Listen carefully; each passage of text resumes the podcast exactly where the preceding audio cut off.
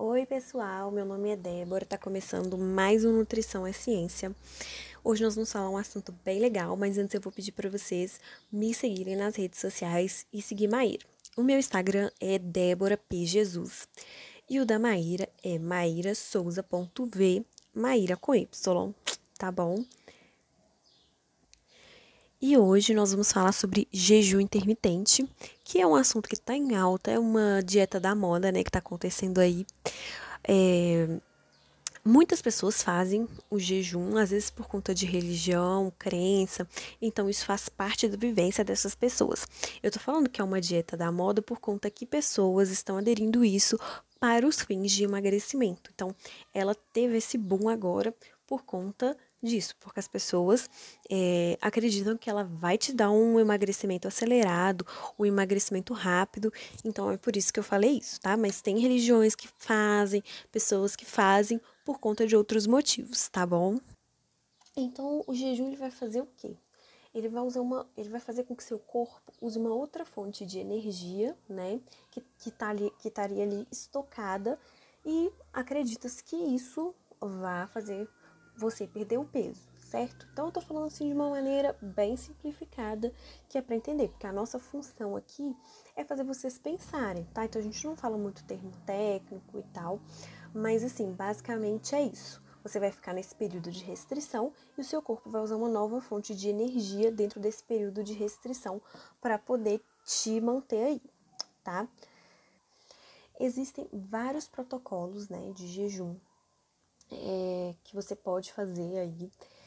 Eu não sou muito fã, porque eu acho que um período de restrição muito longo pode ter outras, é, desencadear outras coisas. Mas vamos falar de estudos, vamos falar de, de indicações, tá bom?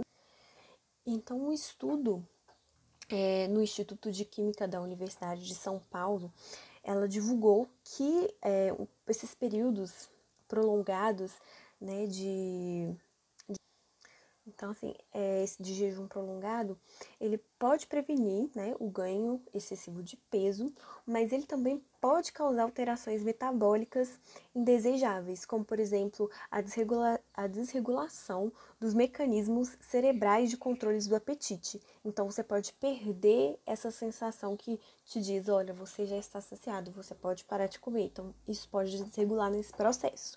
Então, isso é um risco a se pensar.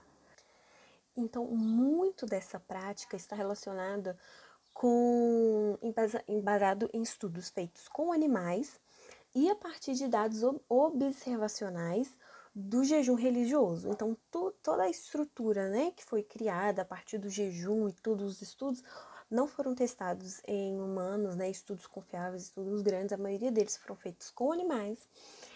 E que a maioria dos dados são dados ob observacionais, né? Então, que eles observaram ali a partir do jejum religioso. Então, não é algo, um estudo tão profundo, um estudo tão concreto que a gente possa ter certeza e aplicar isso para diversas pessoas. Então, assim, é necessário que tenha ensaios clínicos controlados e é, randomizados, é, especialmente a longo prazo, e que envolva humanos para a gente ter mais é, certeza e concre é, concretizar isso da questão do jejum, tá bom? Então não é algo que que vai ser que vai ser indicado tão facilmente por um nutricionista que seja responsável.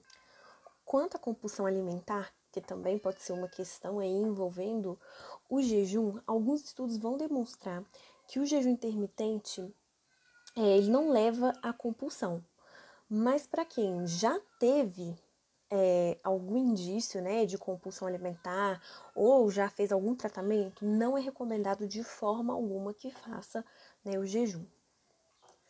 Então, assim, se você quer algo é, se você está buscando algo para emagrecimento, para perda de peso, talvez uma dieta elaborada especificamente para você seja uma solução com um profissional adequado, que te acompanhe, que você consiga é, fazer isso é, respeitando o seu tempo, o seu corpo e fazendo isso aos poucos. Sem muito desespero, sem precisar ficar se restringindo tanto. Então, assim, procure um profissional adequado porque você pode né, se colocar em risco é, por algum motivo fazendo né, esse jejum. Tem gente que fala, ah, eu fiz, deu certo, foi isso e aquilo, mas a pessoa fez o jejum, beleza, mas essa pessoa, ela conseguiu manter aquele peso que ela perdeu? Porque afinal de contas, você está fazendo uma restrição. Você não está aprendendo a ser é, autônomo, ter autonomia nas suas escolhas. Você só está aprendendo a restringir, a tirar algo ali da sua alimentação. E isso nós já sabemos comprovadamente que isso não é funcional, que isso não é algo que é sustentável por muito tempo. Isso não te dá autonomia para você fazer melhores escolhas no futuro. Então, assim, é, o jejum parece ser uma coisa assim muito muito boa e tal, né? Ah, eu vou perder peso, pô, mas você vai conseguir manter aquilo por quanto tempo? Então pense sempre antes de fazer qualquer é, uma dessas, qualquer uma dessas dietas e procure sempre um profissional adequado. O meu recado hoje é esse. Muito obrigada. Siga a gente nas redes sociais.